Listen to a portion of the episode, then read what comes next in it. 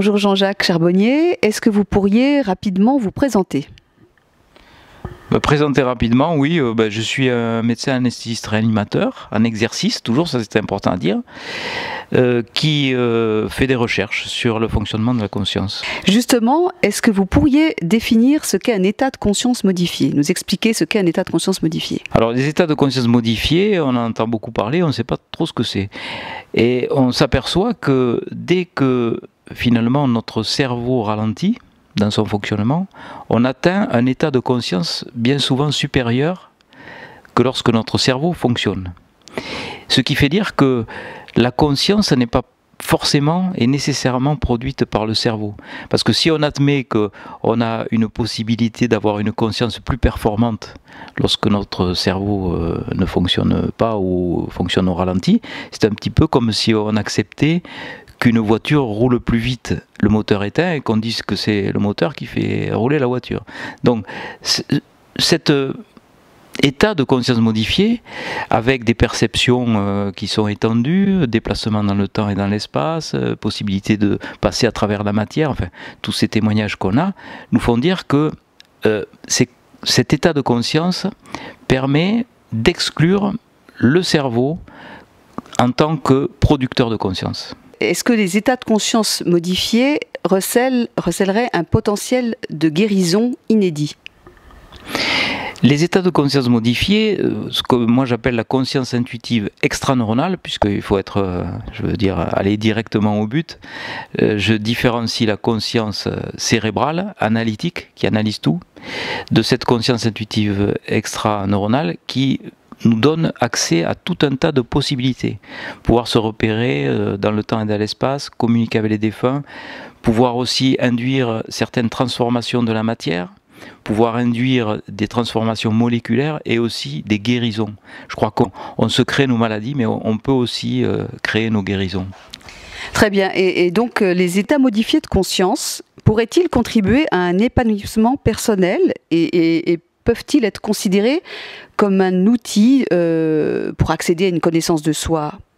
Oui, moi je crois que à partir du moment où on a compris qu'on avait euh, des possibilités euh, extraordinaires, parce que nous sommes des êtres spirituels extraordinaires, mais on ne le sait pas.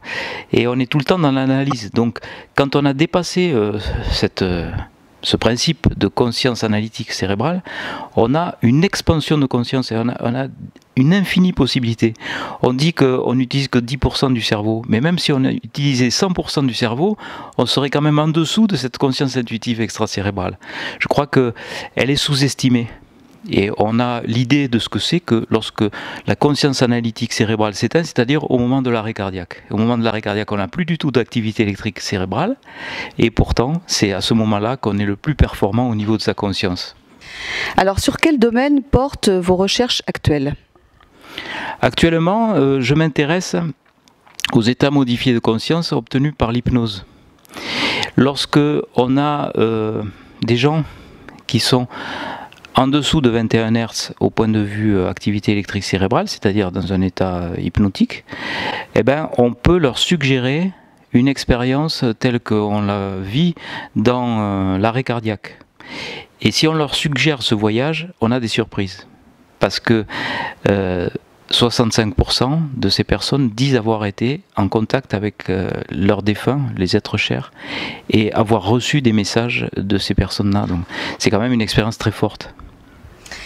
Alors pensez-vous que dans les années à venir, un changement de paradigme puisse survenir concernant la nature de la conscience?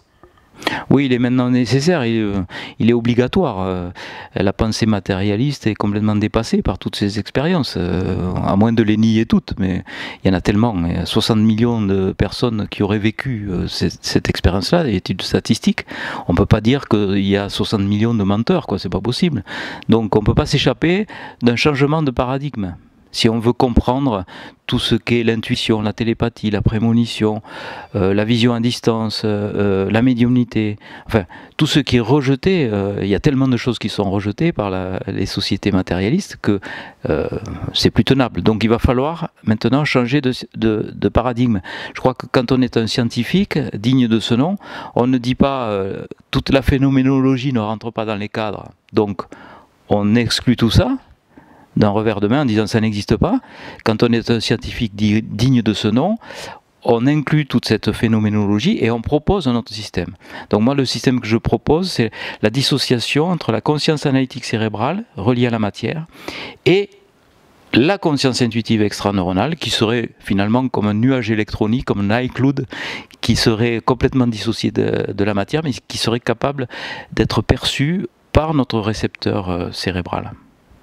Merci beaucoup, docteur Charbonnier.